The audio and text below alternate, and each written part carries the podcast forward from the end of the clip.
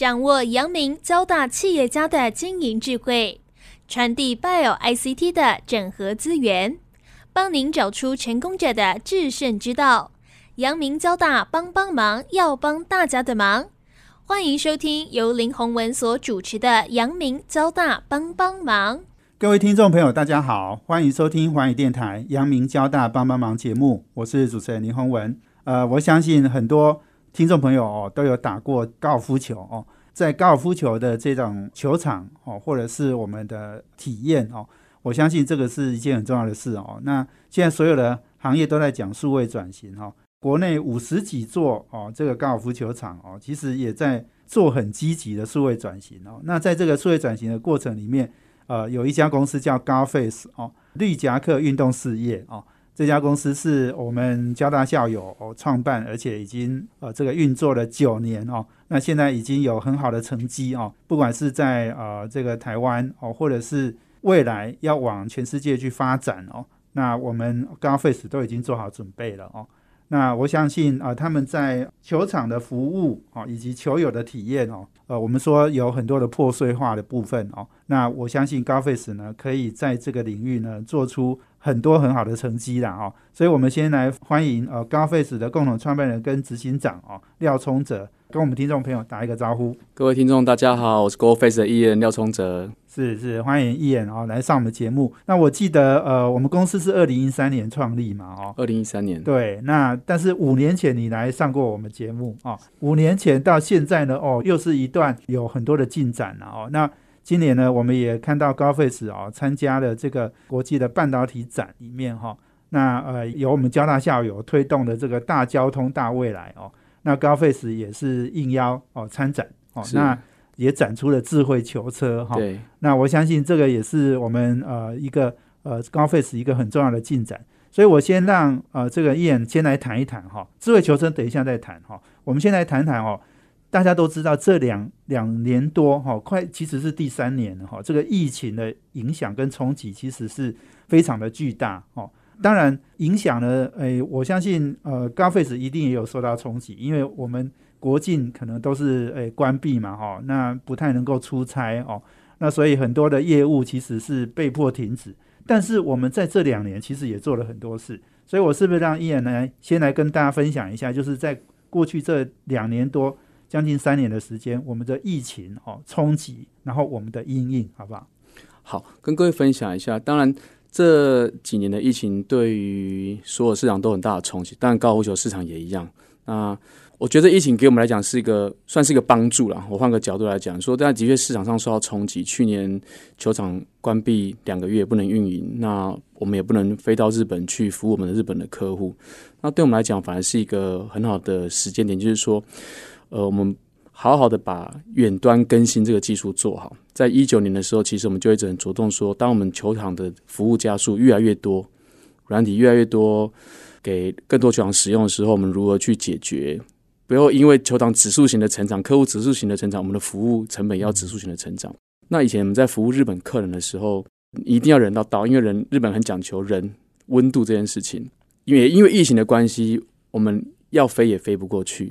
那我们就开始跟内部的同事讲说，那这是个很好的时间点，如何让我们把远端更新技术做得更成熟、更完整？我们人不用到。也可以把服务卖给客户，也可以远端的解决客户的问题。这时候大家就愿意静下心来做这件事情。不然你以前如果凡事都还是可以人到现场的话，其实你很难做一些进步，因为可能那个人会进步，那个人处理问题的方法会进步，但对于公司的技术含量没有进步，你是不知不觉你会觉得。为什么卖起来或者服务起来总是永远有问题？因为那问题可能现场的人就解决掉了。可是当没有人这件事情存在的时候，你是直接面临到的问题，然后客户就给你反馈，那我们就必须想办法透过技术、透过工程面的方式去快速的去解除这些 bug。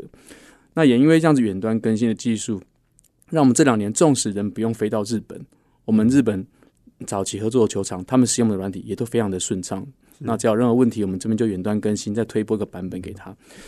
那到现在，我们台湾有将近一千多台的这个平板服务在高尔夫球场的球车上面提供，我们也只有一个业务在去做更新，所以代表我们在技术上面，我们在一三年的时候就设定了这目标，在一九年开始执行的时候，在现在是个开花结果。我们也等待着疫情慢慢解封之后，我们的服务就有办法更大规模去提供给国外的市场。也拜这个网络啊越来越成熟，越来越快速，然后 OTA 技术的成真，让我们纵使服务在边缘郊区的场都不会是个问题。这样子是是。OTA 云端更新这件事情应该是蛮重要，非常重要。我回来问一下一言，就是说，因为刚刚讲到，就是说疫情的冲击哈，台湾呃去年五月六月，我记得是疫情三级警戒的时候是很严重的，对。哎，可是后来好像开放了之后哦，台湾的。这个球场好像都爆满了，因为我很很多朋友说他们要去这个球场打球都没有位置哦，所以其实反而是不是刚刚讲的有冲击，但是也有好正面的一个影响。对，其实这两年对于市场上是一个很好的重新的洗牌哦，那就是说，当然因为疫情的关系，很多人回到台湾了。那虽然说那两个月造成很大的恐慌，就是球场都不能运营。那两个月开放之后呢，其实。当然，高尔夫这运动相对是比较空旷，人跟人之间距离比较远的，所以很多人就开始从很多人开始从事跟认识这运动。那也间接的让很多年轻球友开始加入这运动。大家很难想象，在疫情发生这这一段时间，大概跟一九年还没发生之前，整个市场大概成长将近快二十五 percent 到三十 percent，是很惊人的。也就跟二零一九年比起来，那跟我们觉得呃好的一个现象，就是更多年轻人。透过这样子一个 时空背景的关系，开始认识这运动，人跟人距离之间比较远，所以比较安全。然后大家开始走上高尔夫球练习场啦，或者下场打球。我觉得对整个环境是，反正是个正向的循环。那两个月的确看起来其实是非常非常辛苦。慢慢解封之后呢，反正对市场上非常非常的是一个好的一个一个一个一个一个推力啊。所以刚刚讲就是说，哎，其实台湾大概有五十九座的高尔夫球场，十八栋以上，对对，十八栋以上的。所以五十九座里面好像已经有一半。左右都是用我们的诶服务或者是我们的产品，对不对？是是是，因为我们公司的产品有球车、平板电脑，有手机 App，那也有预约平台、教学媒体频道、智慧球车。那所以我们透过呃六个产品线去打造一个完整的高尔夫的智能服务平台给这个市场。所以它有将近过半的球场是跟我们有合作关系的。意思就是说，我们这两年多哈的疫情哈，我们是。好好待在台湾练功夫了，真的是如此，不然你也没办法遇到这样的机会。就是说，我们可以安安静静的仔细思考，以及执行我们之前想要做的很多事情。因为很多事情，客人会说：“你过来，我们再谈。”你过我们再讲，你就是没办法真正把 OT 的价值呈现给客户。他觉得你还是过来，我有时候我们人过去只是按个按钮而已。那为什么你不自己按？我飞了那么远，或者说我们开了一两个小时车，他就是要我们过去按一个按钮。可是他发觉透过 OT，他发觉哎，真的很方便了。你不用过来，你跟我讲的问题，我可能五分钟就解决了。那你为什么要花二十四小时之后才帮你解决？那他也尝到了这样子的好处之后，客户也被我们教育起来。对我们来讲是一个很大的注意，可能你求之不得的时候遇到这样的机会，然后让我们大家可以关起门来跟工程师以及跟我们同仁讲说，我们一定要把 OTA 做的很彻底。对，不然以前有人的时候就觉得，可能工程师也是讲说，那你就去教育客户，跟业务讲，你去教育客户就好，或者业务也不敢把麻烦带回来给工程师讲，业务就自己用他们的方式来解决的某些问题，所以我们就没办法成长。所以，这我觉得是个好的。所以去年那三级警戒哈，两个多月哦，其实对台湾是。应该说是一个数位转型最好的催化剂，是因为那两个月，所以让大家都适应了，而且都愿意接受，就是说不要有人服务，就是我就在线上把事情做完。对，而且那个时候大家人跟人的距离其实很远的，尽量不要接触，对，尽量不要接触。那纵使打球也是如此。那不接触的时候，我不跟杆地接触的时候，我们一个辅具、一个工具去让我也一样可以享受这打球的体验。所以这变得科技化的这种工具就变得非常非常的重要，这样子。我们常常在看哈，就是数位转型哈过程哈，其实真的是诶需要有时候有一些这个外在环境的改变跟冲击啦。哦，所以不管怎么样，就是说两年多的疫情哈，其实对我们来讲是一个冲击，但是其实是更大的机会。好，所以我们休闲啊，等下再回来，我们要请高 face 共同创办人跟执行长廖冲哲哈，继续来跟我们分享哦，就是呃这两年我们准备好了，我们已经。哎，准备要把台湾的很多的发展的高尔夫球的，不管是刚刚讲的球场的管理，或者是球友的这种体验哦，球场的服务，或者是球友的体验哦，我们都要把这样的经验推到全世界哦。那我们休息下，等下回来。欢迎回到环宇电台阳明交大帮帮忙节目，我是主持人林宏文。这个节目在每周三晚上七点到八点播出。我们在呃这个 p o c k e t 上面呢，可以直接呃 download 下来分享哦。那我们今天邀请的贵宾是高 face 的共同创办人及执行长廖聪哲哦。那高 face 的中文名称叫绿夹克运动事业了哦。大家听到绿夹克就知道这跟高尔夫球哦是非常有关的哦。那刚刚燕哈廖聪哲执行长哦。呃，有分享了我们在疫情的这段期间哦，国际业务我们呃是暂停，但是我们好好在台湾练功哦。那刚刚有讲到很重要，就是说哦，我们对于球场服务的破碎化，还有球友体验的呃破碎化哦。过去我想，诶，高尔夫球场应该都是一个非常传统的行业了哦。那我是不是请燕来跟我们分享一下所谓的这个球场的服务破碎化哦？要不要跟我们分享一下以前是什么样的状况？那现在我们这样的一个服务之后哦，它能够做什么样的改善？呃，在我们没有出现之前呢，其实大部分的球场客人打球，大部分都打电话去球场预约，什么时候可以打，你基本上要透过球场的柜台人员告诉你。你到打球现场打球的时候，你也是透过纸卡来记成绩，完了以后把纸卡带走，所以它一切都是很传统的，比较不是数位化的工具在提供服务。加上球场的管理大部分仰赖于人力，在过去，那我们基本上公司现在提供了预约平台，我们就希望让客人可以直接在线上就直接看到以及定下以及付费他想要打球的时段跟球场。到现场的时候，你也不要再付任何一毛钱了，就直接已经可以下场打球。那透过我们的平板上面可以提供了一些完整的击球数位资讯、成绩的登录，打完之后呢，用手机扫描球车平板上面的 QR code，成绩就可以数位带走。你也不用再有纸卡造成垃圾，然后加上现在讲求减碳，其实纸也是一个很重要的一个一个减碳的来源。那打完之后呢，其实球场透过我们平板电脑也可以去管理现场这么大个面积，将近两三百个人打球的，大家打球的节奏以及位置，所以这样基本上就解决了球场服务的破碎化，不再需要透过人力，客人可以透过一个我们的 GoFace 的平台。去完整串接，从打球预约现场的成绩管理，到最后打完球之后的成绩收藏，这件事情都已经透过我们 GoFace 来解决。对，在体验的破碎化的另外一件事情，就是说，一般球你很难想象说，很多人常问我说：“一，我们就来找教练。”嗯，我可能上 YouTube 上面或者上各种串流影音平台去找教学影片内容，大多都很破碎、很分散的。所以我们在四年前的时候，我们开始跟世界球后曾雅妮以及跟国家 A 级教练还有职业选手大量的拍摄。专业而且系统性的高尔夫教学影片，基本上这件事情就想解决球友学习的破碎化。那如果他有一个好的渠道，我们 App 里面就有提供这样的 Go Face TV 的专业教学影片，让大家去订阅。我们已经连续四年每个礼拜都会更新一支影片，所以你用平常一堂课的费用，就可以观看一整年每个礼拜专业的教学影片，将近四百多支。这就可以让客人不用再去求友，不用再去网络上面找这种比较破碎的这种教学的。这些这些这些内容，那接着你透过我们的 App 里面也提供完整的各个球道的攻略，还有球道的空拍影片，这也是一种打球体验的破碎化。我们发觉说，客人不太喜欢去陌生球场打球，三个原因，一个是距离太远，我可能我住南部，我不想到北部去打球，那在物理上没办法改变这限制。那再就是价格，价格可能我我觉得这个不是我的预算之内。第三个就是陌生的球场。我不想去盲打，我可能一个月打一场球，想要跟好朋友打，我就想要那第二个价格这件事情呢，就可以透过平台做一些 marketing，跟厂商做一些包装 package，它就变得很优惠嘛。嗯，那第三个这种陌生球场这件事情，就可以透过数位软体啊，对，空拍影片啊，这些这些三 D 球道图，让客人提前去认识这个球场，所以这也是在解决体验的破碎化这件事情。不然你像客人既不知道价格。我又不知道球场长什么样子，那他体验起来就觉得哇，每次去我都好挫折，挫折完回来后觉得每次打球就觉得很很没有那么的完美的这种击球的乐趣在里面。所以我觉得既解决球场服务破碎化，把这 capacity 提升之后，那 capacity 来人要如何去填满，让整个客人打球体验变得很好，它就可以变成一个好的 cycle。所以我常常跟球场沟通，就是说我们。把效率提升之后，球场变得很漂亮，这是我们大家一起努力的方向。那我的角色就是让更多人有机会透过我们来认识这运动，体验更好。我就把客人带给你们，那我觉得市场就会变得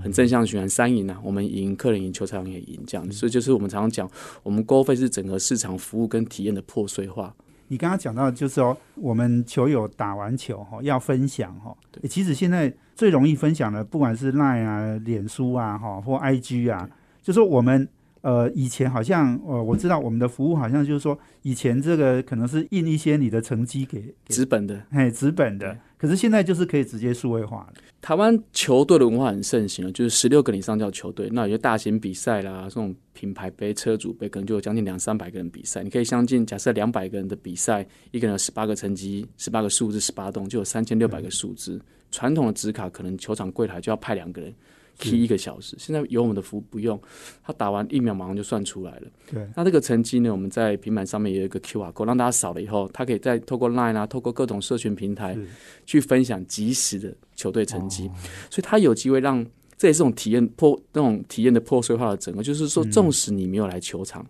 你一样可以让家人或朋友看到今天即时的战况是如何。那他就有点像职业选手的比赛的规格一样。嗯那其实间接让更多人有机会可以参与、认识这样的运动，所以这也是我们很重要的一个服务哦。不然过去你可能打完球一个小时、两个小时，你都你才知道今天冠军是谁，今天我打打的排名是怎样。这个其实你刚刚在讲这个数位转型哈，数位化这个其实是很关键的一件事啦。像包括你说预约也是嘛，对不对？我们的预，而且我们的预约好像还要先付钱，对不对？对，其实在台湾打去预约有两种两种方式，一个是我打电话去预约，我不用先付。先付钱，我就定我要什么时候问定什么时段这样子。那其实球场就常常遇到这种状况，一些部分的客人常常定了不来，no show，那球场就没办法把这个时段提供给别人去做消费，他就损失了，他跟饭店一样，这时候没有人打，我就消浪费掉了。但是在我们的预约平台是客人要去付全额，你一个人要付四个人或三个人整组的钱。那如果你没有来的话，我们会有一些 penalty，会有罚罚金啊，或者说你二十四小时前取消，我们不会收费，但是二十四小时到十二小时会收两一百元。然后到进入十二小时，我们会扣一扣两百块这样子。光这小小的 penalty 就会让客人非常的守规矩，你不会去 no show。或许你会觉得说，那大家怎么愿意先付钱？对，这样不是风险很高吗？但是，呃，我们还是提供了免退费完整的退费机制嘛。你二十四小时前，这也是透过大量的我们的提供服务的数据跟球的回馈，其实其实并不会有那么多人恶意的想要去订的取消。那大家真的是为一种方便，我觉得哪一种消费习惯的改变呢？再来是。二十四小时前，如果真的有一些意外，或者说明天下雨，大概气象报告就知道说我明天不去，我觉得是人之常情，你应该让客人取消。那渐渐的让客人养成这个习惯，他也可以减少这种订了不来这种情况。那我觉得这也是一种数位消费习惯的改变了，就是说，呃，我们发觉大家大家呃。其实这个这个消费行为就是 Uber 养成的啊。我们要搭 Uber 之前也是按一按，结果他已经先付钱了。对，然后对不对？那你下车也不用付钱，其实也不见得不好。对，因为我们早期在做这样的时候，我们也就这是很极端的做法，然后我们也担心说到底他消费者的反应是怎样。但是经过这四年来，从来没有一个消费者他认为先付钱以及一次付四个人的钱这件事情是很麻烦的。嗯，其实这样一来对球场也是一个很好的一个。服务上面的转变，就是说客人愿意先付钱，那 no show 的风险就很低。所以，我们常常讲说，我们我们购费这九年来很成功的定义这个市场数位的消费体验呐，到底高尔夫球市场的数位消费是什么样子，讲都不准，做出来。看到以后才知道，原来这件事情是可以这样子发生的。那也拜大家现在透过行动设备去做支付，这成熟习惯的成熟，大家相信透过手机去付钱。那我觉得事情成熟，那当然很合理的，可以来到刚刚提到说，像 Uber、e f Panda 这种外送或者叫计程车，其实它都已经透过手机来解决了。对，当然很合理的，在高尔夫场本来就应该可以有这样的服务提供。对，所以意思就是说，其实大家已经变，所有的环境都数位转型了之后，你反而是高尔夫球场没有做这件事的。这个球场可能它的服务就不会那么好，对，大家就不想去。因为年轻人喜欢透过行动设备来解决生活大小事的嘛。当我搜寻不到，我没办法定，我就会认为说你球场今天是满的。嗯，那事实上球场它并没有满，它可能还没有用数位工具让大家看到说我还是可以定的。对，所以这一来一往，其实数位转型绝对是个趋势，而且是不可逆的。那你有这样的工具，接下来之路让它更有效的去去优化它而已，因为它大家就是习惯透过这样的工具来去解决问题的。对，提一个很个人的经验哈，我觉得。呃，这个数位支付，哈，我想是很方便。可是哈，它有时候真的会比较没有感觉，哈，就是你你刚才讲，你先付了钱哈，然后先扣了钱呢，啊，因为你都没有，好像没有从口袋掏出来哈，你那个感觉，哎不是很强烈，好像啊，反正年轻人现在花钱哈也是很慷慨哈，很愿意很敢花钱呐哦，所以这个有时候上节目哈，人家那个。给的那个车马费哈，都是用现金哈，哎，我就感觉现金放在口袋就觉得很充实哈。对，这个其实已经慢慢的你会发现，就是说这个环境已经变成是这样子的哈。所以，我们高尔夫球场的高 face 哈，也做了我们一个非常好的数位转型的一个示范哦。那我们今天访问的是高 face 的共同创办人兼执行长廖聪哲。我们休息啊，等下再回来。欢迎回到华语电台阳明交大帮帮忙节目，我是主持人林宏文。我们今天邀请的贵宾是高 face 共同创办人兼执行长廖聪哲。那高 face 是绿夹克运动事业哦，那当然就是呃，在我们高尔夫球场的服务跟球友的体验哦，我们在这种呃两个面向，我们都要做到很好的服务哦。一眼哈讲到我们在球场的很多的一个创新的应用哦，这段我们来谈谈智慧球车好不好？我想智慧球车。过去大家都知道这个呃球场呃有很多服务的杆地嘛哦，然后当然球车可能也都是要自己开，或者是杆地帮我们开哈。那现在的智慧球车的面貌是怎么样？可以跟大家分享一下，就是好像这个智慧球车也搭配了我们整个很多的服务哈，其实可以诶提供，就像自动驾驶或者是我们常常讲的这种 level three、level four 哈、level five 等等哦，我们好像已经做到一个程度了。跟各位分享就就是，其实智慧球车的存在是整合我们过去八年的所有服务的集大成哦。那你说以台湾其实已经百分之七十的球场面临赶地不足，那日本两千三百多个球场百分之九十是没有赶地的，所以终究。球场的数化以及无人化的服务，它一定是个不可逆的趋势，就是要走向这一条路。那我刚刚前面分享到，就是我们透过整合球场服务跟球友体验的破碎化，那这个智能服务平台有了之后，我们才有了智慧球车。我说一下，我们现在智慧球车呢，上面提供一些监督啦，提供了可以提供一些赶地服务的功能，帮球车平板，让客人打球的时候一些充足的这些球道资讯。那它也可以监督跟控制客人可以行进的区域。那重点是。球场导入这个智慧球车，它没有什么太大的成本，它不需要去重新买轨道，然后把整个场地翻过来，然后它导入很简单，然后当然有些安全的 sensor 在上面，车子都是实时联网的，所以在使用的管控、电子的管控这些行驶体上的维修都更有效率。那目前呢，这个因为面临到台湾感地不足的情况之下，我们球场如何放心的能够让客人有机会可以开球车下去？牵扯到一个就是说我们。本来做球这个平板就有提供充足的资讯，让客人打球的时候可以知道一些球场的码数。可是另外一块百分之七十八十很重要的问题来自于球场能不能放心的管控它开到哪里。所以我们车上有些 sensor，就是说我们在第一阶段，其实我们可以做到完全的自动驾驶，让车子在轨道上面自行走。但是我们第一阶段是让球场能够放心的客人自己下去开。其实现在现阶段能够让客人自己开，就是一个很棒的体验，因为很少人有机会可以开高尔夫球车。所以我觉得这是一个很棒的一个体验，那就我们何必剥夺它初期的时候？对。但是我们保留它可以自己驾驶的同时，我们能不能管控跟限制它？所以我们在上装很多 sensor，也就是说我们会定义很多地方是禁止的区域。假设我们定义第一阶段是你不可以开离开车道，你只要开离开车道就是个违规的话，我们的系统就会告诉你你已经驶离车道，你十秒内必须回到车道。它开始倒数了，那你十秒里面回到车道的时候，车子就会变得非常非常慢，变得时速只有两公里。那直到你回到车道之后，我们就恢复到时速十二公里。那同时呢，你在发生这种违规行为产生的时候，球场的管理者，我们另外一套系统，球场管理者他可以透过平板知道你几点几分违规，在哪里违规，违规了多久，影像数据全部都会立即的传送给这个后台管理者看到。所以这拜网络之赐。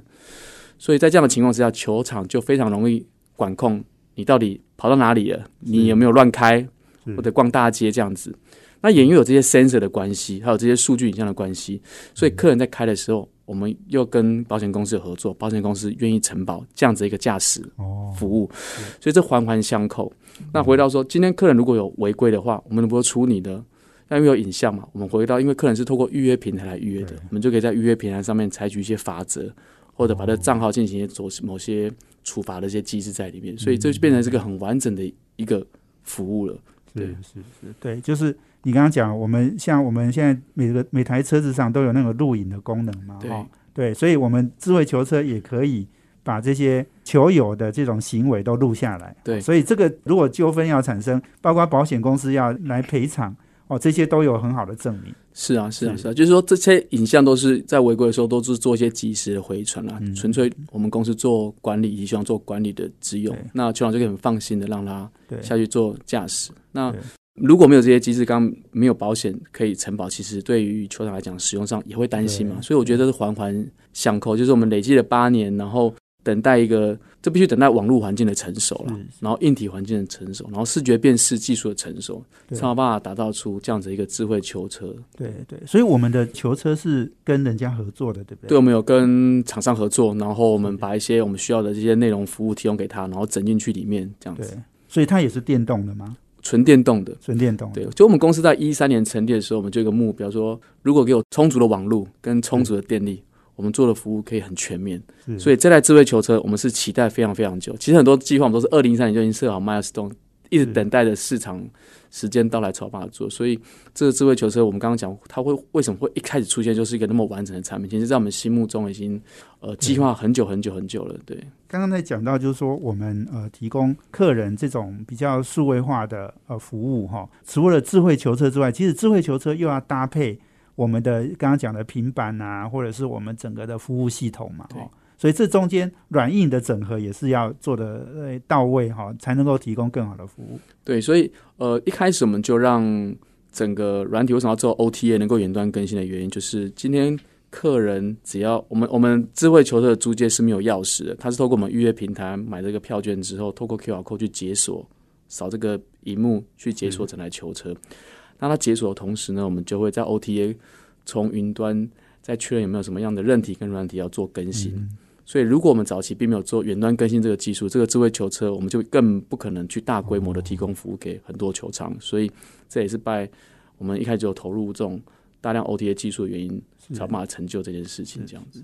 刚刚因为你又提到，就是说赶地嘛，哈，那我们知道，就是说赶地现在呃好像越来越少了，对不对？因为这种工作蛮辛苦的，而且赶地的平均年龄都蛮高的，好像是五十五岁。对，现在赶地平均年龄都五十五岁。那其实这个大热天刮风下雨，其实还是有客人去打球嘛。然后时候像现在天气那么热，其实比较少人愿意在从事这个服务。虽然说待遇其实不差，但是实在是太热了。对所以它这个赶地面临上这个市场上面临到赶地不足。那日本就是最好的一个一个一个例子，因为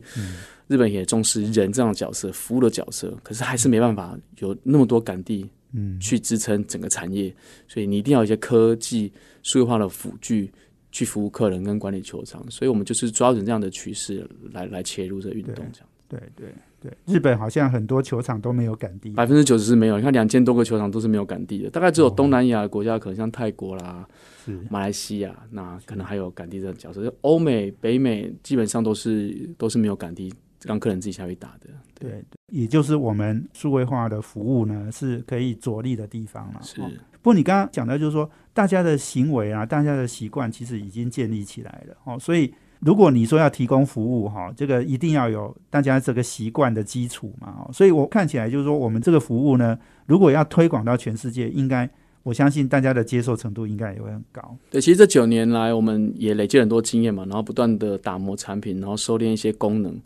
那也因为有台台湾是个很复杂的市场，因为台湾有大量的人在使用球场的杆地啊，球场的管理人员，然后台湾的球非常非常的多，所以你在这么多人使用情况之下，你的软体就变得非常的无坚不摧，那叫 robustity 这样子。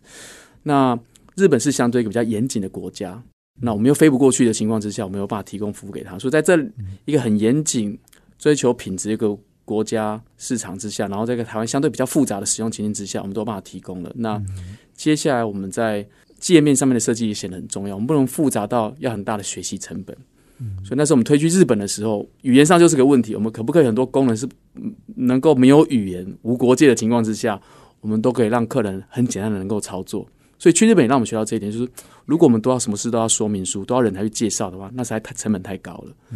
所以在界面上，我们就是做的非常的直觉。好，在这件事情解决之后，那我相信其他国家每个国家的球场管理的问题以及需求，其实百分之九十都是一样的。嗯哼。那接下来只在软体能不能快速的去提供以及更新，然后推陈出新的让球友球场去做使用，这就是下一步了。所以这是我们这几年的改变，就是说让台湾可以被教育语言会通，日本语言相对没那么方便的情况下，通过软体界面功能让我们做的更完整，能够更国际化这样子。对对，日本是很严谨的国家哈，大家很守规矩，啊，台湾好像有一点复杂一点，哦，而且对。大家大家可能有时候会乱按这个键嘛哈，对，所以这个两个很极端的使用者的经验哈，我们把它综合起来，应该到其他国家发展，应该就不会有什么太大问题。对，没错没错，我们是这样想的。好，我们今天访问的是高 face 的共同创办人兼执行长呃廖聪哲。那我们休息一下呢，等下再回来，我要让他来谈一谈哦，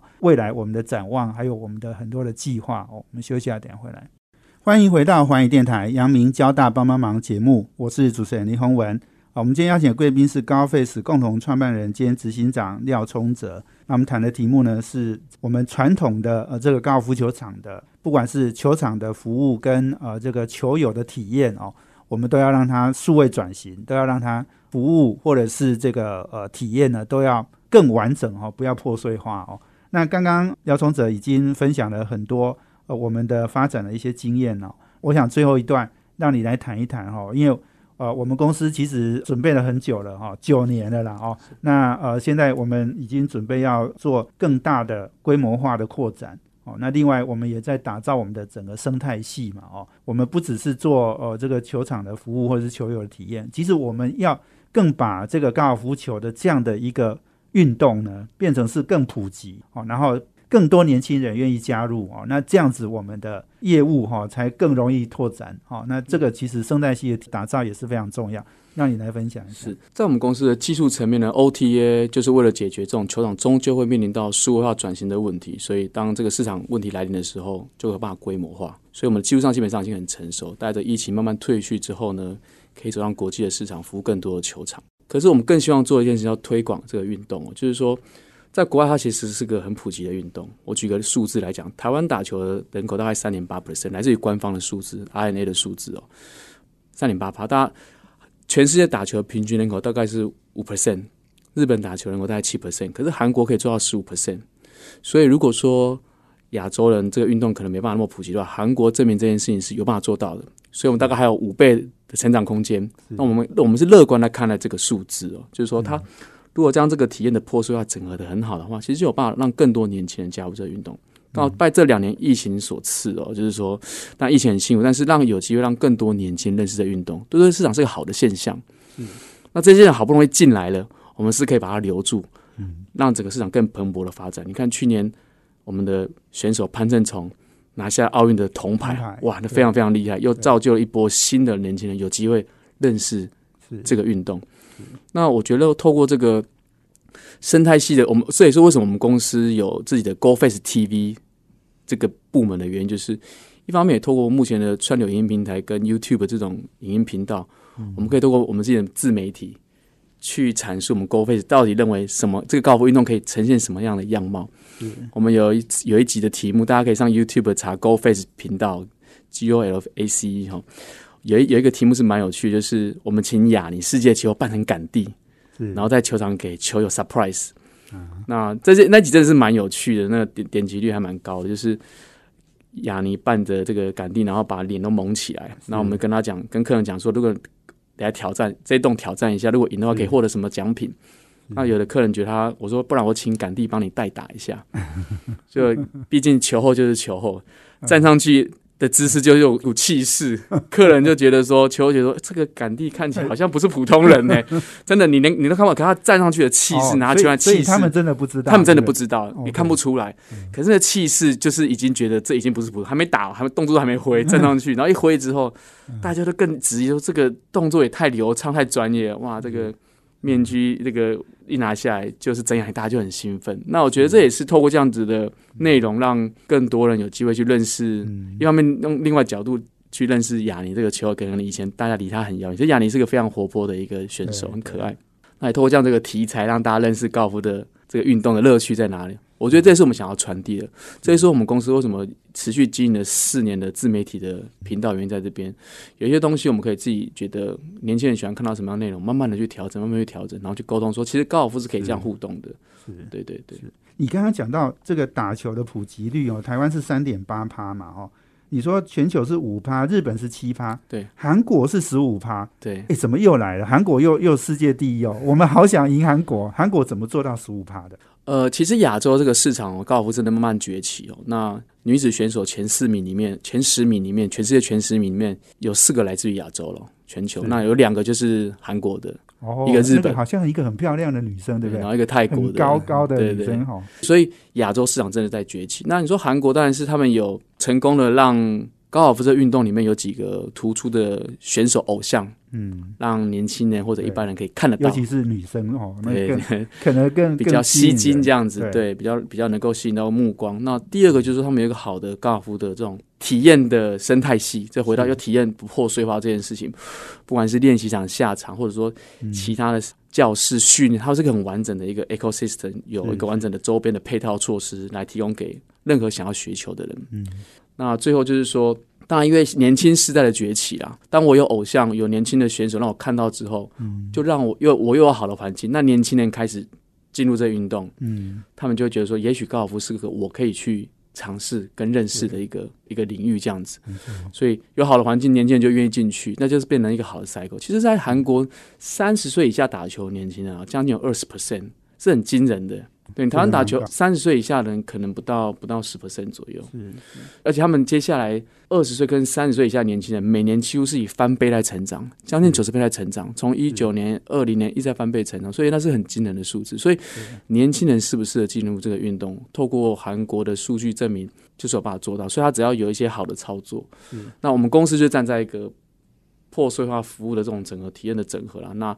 有自己的媒体去跟年轻人沟通，那让更多人有机会来认识这运动。那我觉得有机会可以做到五 percent、七 percent、十五 percent，我觉得都是我们想要努力的目标。对对对，而且其实高尔夫球一直是我觉得啦哈，它是一个可以做一辈子的运动。你说打篮球哈，我四十几岁以后我就不太打了，因为那个真的太冲撞太多，会容易受伤对哈。但高尔夫球不会哦。那我我我想就是说，好好推广，其实应该年轻人的接受程度应该蛮高的。不过我我我还想问一下，就是说你刚刚讲韩国有三个因素嘛，哈，让他们这个呃打球的呃这个打高尔夫球的比例很高。可是他们有没有类似像我们这种高 face 这种呃软硬体的服务平台，然后让传统的这种高尔夫球场也能够做数位转型？其他国家或者是韩国有没有这样的对手？其实这么多年来，也很多国外的厂商来找过我们，他们很惊讶台湾竟然有间公司做出这么厉害的是产品。那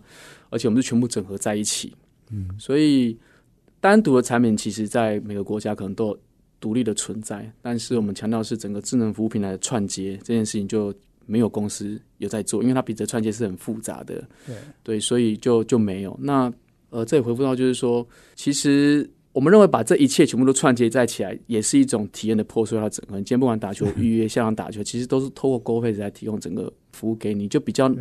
我们比较能够掌控球要的体验是什么了。对，所以在别的国家倒是没有听过这样子完整的服务，这样这也是我们一开始九年前我们就规划好，我们要一块一块的把这些拼图全部把它拼起来，这样。是是，刚刚讲的，我们生态系我们在打造，那规模化其实是，诶，台湾五十九个球场绝对不够了哈。我们的目标是在全世界三万到四万全世界有三万三千多座球场，北美大概有一万五千多座，对对，所以我们接下来规模化是我们最重要的目标。是所以不管是增资，不管是这个海外的扩展，尤其是亚洲跟北美，北美是我们现在的目标嘛哈。是。所以剩下一点点时间，再讲一下我们接下来的发展计划。呃，当然我们持续的在找一些更好的策略投资人，让整个高尔夫球市场有机会。现在才三点八八，并没有被饱和，它其实有更好的方式来饱和。就像我们 Go Face 的存在，让更多人有机会可以认识这运动。所以透过不同的策略投资人进来，包含一些可能有一些旅游集团啊，或者说一些运动的周边的策略投资人，他们都觉得这市场的确是有机会可以做得更好。他们也是很重要的高尔夫的球具的代工厂，都在都在台湾。所以台湾其实有先天上很大的优势哦。那如果可以把它做得很好，那我觉得是非常非常棒。这是我们最近在很积极的在透过呃寻找策略投资人，让整个服务能够规模化的同时，那让智慧球队可以更普及。所以这是我们目前的目标。没错，没错。我我想我们国际已经快开放了，然后是我想疫情到第三年哈，古书说的哈，这个大疫不过三年，然后传统上如果这个疫情这么严重的哈，第三年大概都是走到最末端的哈，所以我们可以想见，明年应该是整个全世界应该是要开放的。好，那这个我们也预祝高 face 哈可以有很多的发展机会。日本那个停了两年多哈，没做的事赶快把它做回来。是是是，一次补足啊。对，北美市场一样的哈，我们就诶，现在台商也有很多去北美哦，这个不管是建厂啊、台积电啊哈等等哦，对，这个北美可能也是我们很重要的一个目标。没错，对，所以这个加油哦，我们伊恩哈这个创业九年哈，很多辛苦都尝遍了，真的，现在终于要到了开花结果的阶段了啦。哈。对，好。那就今天就非常谢谢我们呃这个高 face 共同创办人谢谢各位听众，谢谢廖崇哲接受我们访问，谢谢谢谢，也谢谢我们阳明交大帮帮忙的听众朋友哦，我们阳明交大帮帮忙要帮大家的忙，我们下周见，谢谢，拜拜，拜拜。